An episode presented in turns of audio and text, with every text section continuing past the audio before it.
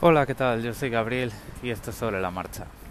Hoy os voy a hablar de la inmunidad de grupo en lo que se refiere a la seguridad, porque bueno, pues estos días estoy hablando bastante por aquí con gente acerca de esta ley de puertas traseras y todo el mundo más o menos, la inmensa mayoría de la gente falla en el supuesto de eh, cómo van a aplicar esto, ¿no? Es, decir, eh, sería bastante difícil abrir todas las puertas a las comunicaciones de la gente yendo aplicación por aplicación, tecnología por tecnología, ¿vale?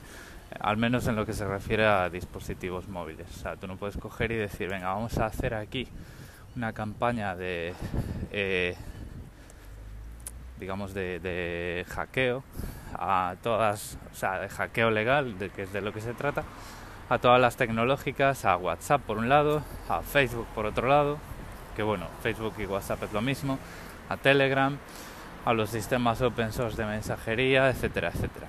Eh, eso sería impracticable porque es un esfuerzo muy grande. O sea, lo lógico es que eh, es pensar que esta gente lo que va a hacer es eh, ir a por Apple y a por Google para introducir las puertas traseras en el sistema operativo. A partir de aquí en las conversaciones cuando les cuentas eso, dice, no, pero es que yo instalo la aplicación y tal, bueno, eh, tú si tienes el sistema operativo comprometido, eh, la memoria de tu dispositivo está comprometida, entonces en cuanto el, el sistema, la aplicación que sea, ha descifrado las comunicaciones para poder mostrarlas en la pantalla, pues ahí ya estás, ya estás vendido porque eh, la puerta trasera lo que haría en ese caso sería leer la memoria y, ahí ya está, ¿vale? Ya está lista la información disponible para cuando el, gobierno quisiera enganchar escuchas en, en un determinado teléfono, ¿vale? Eso por un lado, entonces el, el digamos el eslabón más débil aquí para un, para un ataque sería el sistema operativo de la gente yendo precisamente llamando a la puerta de Google y de Apple en este caso porque bueno aquí el, iPhone es el mayoritario o sea hay más iPhones por la calle que teléfonos Android y, y bueno en este caso bueno pues cuando ya tienes la puerta trasera instalada pues ya la cosa ya está clara ¿no? entonces lo siguiente que te dicen los defensores de la ley o los que bueno pues dicen que no porque esto no es técnicamente posible y tal, que por supuesto que lo es. Te dice, no, porque claro, yo para, eh, para, em, para que esto a mí me afecte, pues yo me tengo que, tengo que aceptar las actualizaciones, eh, tengo que, eh, tengo control sobre lo que entra y sale de mi teléfono, no sé qué, no sé cuántos, incluso, bueno, había uno que decía, bueno, pues lo que hago es, me pido un black phone por ahí y ya está, ¿no? Yo lo que les decía es, vale, pero, o sea, que tú resuelvas tu, digamos, tú, tú te resuelvas a ti como vector de ataque, como que tú cierres todas tus puertas en tu dispositivo, pues no quiere decir nada. Porque si aquí de lo que se trata es de eh, controlar las conversaciones,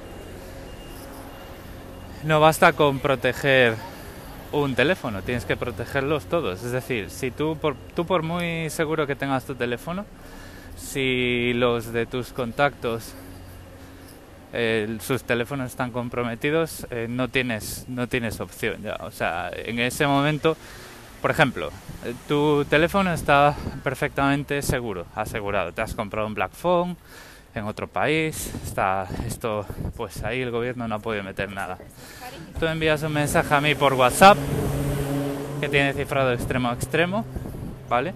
Todo bien hasta ahí, pero en el momento que yo descifro esas comunicaciones, si mi teléfono está comprometido, tus comunicaciones están comprometidas, ¿vale? Entonces, claro, aquí ya la cosa se pone tensa porque o sea, el, problema que tienen este tipo de razonamientos es que no basta con proteger tu teléfono, tienes que proteger todos los teléfonos, porque la seguridad es como las vacunas, solo funciona si hay inmunidad de grupo. En el momento en el que tú entras en contacto con sistemas comprometidos, si los usas, eh, tus comunicaciones están comprometidas. Y en el cifrado extremo extremo lo que se puede comprometer son los emisores y los receptores. Y no basta con proteger uno, tienes que proteger todos. Entonces esto es un ataque masivo y que además no, no necesita estar dirigido específicamente al teléfono de una persona. Eh, si consiguen poner puertas traseras en el sistema operativo, en ese momento pues eh, da igual lo que tú hayas hecho en tu teléfono. Eh, si los demás no lo han hecho, tus comunicaciones están vendidas por ahí. Porque es lo que digo, ¿no? aquí hay tres cosas que hay que proteger, que es el emisor, el canal y el receptor. Y la, el receptor no es solo la aplicación de WhatsApp, sino también el, sistema operativo y la gestión del hardware y la memoria. Entonces, eh, lo dicho, bueno, pues...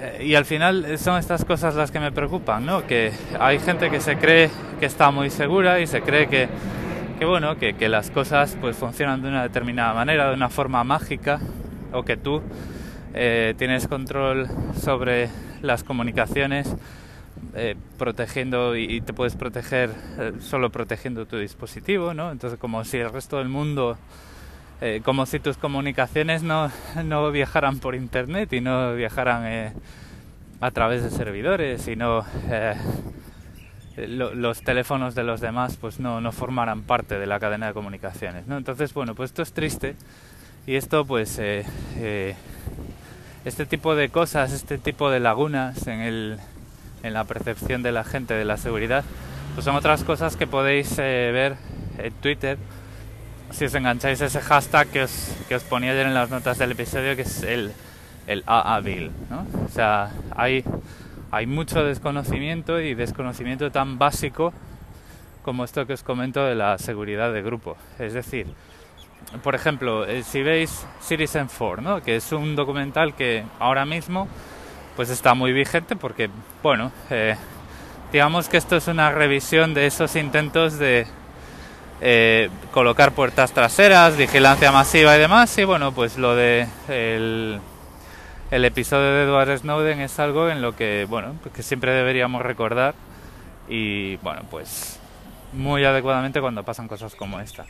Este documental empieza eh, con la directora y bueno, una voz en off leyendo eh, uno de los correos iniciales de Edward Snowden a, Laura Poitras, que es la directora del, del documental, diciendo que bueno, que eh, tiene una información bastante delicada y que tiene eh, la, esta mujer, la directora, le tiene que garantizar una serie de cosas. Y esa, esa voz en off habla siempre del, de la seguridad en las comunicaciones y de la seguridad en el equipo y de la seguridad alrededor de las claves de la directora, ¿vale? En ningún momento una persona que te envía un mensaje cifrado y que sabe lo que está haciendo confía en que ese mensaje está seguro solo por sus propias acciones. También hay que asegurar el receptor.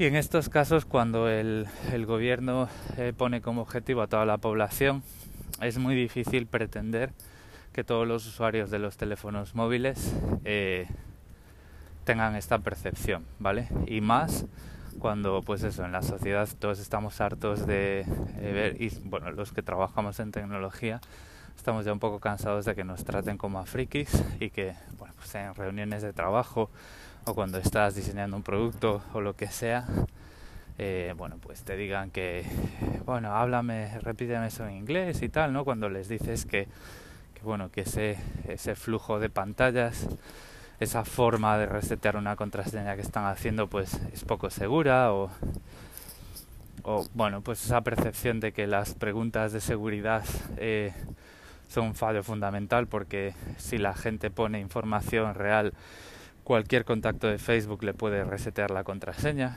porque es información pública, ¿no? O sea, la gente trata datos públicos como secretos. Entonces todo esto, por mucho que tú hagas tecnología muy segura, algoritmos de cifrado de más y más bits, por mucho que haya gente investigando cómo proteger las comunicaciones cuando los ordenadores cuánticos ya estén eh, ya se produzcan en cadena y todo este tipo de cosas, el eslabón más débil es siempre, es, siempre el usuario. Y en este caso, en, o sea, en el caso de la seguridad, el usuario sabe muy poco y quiere saber muy poco acerca de todo esto, ¿no? Y eso, pues, como ya os digo, es lo que vemos cuando pasan cosas así en las valoraciones y en las opiniones de la gente en redes sociales, en foros y demás, cuando te dicen por qué, en su opinión, estas cosas no pueden funcionar y ves que, bueno, pues todos esos argumentos se caen con todo el equipo en lo más básico. Así que, bueno, pues siempre pensad que por muy limpito que tengáis vuestros ordenadores, por muy limpito que tengáis vuestro teléfono, si la persona con la que estáis hablando eh, tiene su equipo y su ecosistema hecho unos zorros, todos vuestros datos están comprometidos, igual que si no hubieseis hecho nada. En tanto en cuanto, pues eh, enviéis información a esa persona. Como ya digo, eh, seguridad de grupo. Y bueno, lo voy a dejar aquí. Y bueno, espero eh, no daros mucho más la brasa con esto de la ley de puertas traseras. Bueno, pues me imagino que los que venís por aquí a escuchar, pues ya estáis acostumbrados a oírme hablar de tecnología y de seguridad y tal, pero bueno, pues también hay otras cosas de las que hablar. Entonces, bueno, pues lo de siempre, en las notas del episodio tenéis los métodos de contacto y vamos hablando. Un saludo.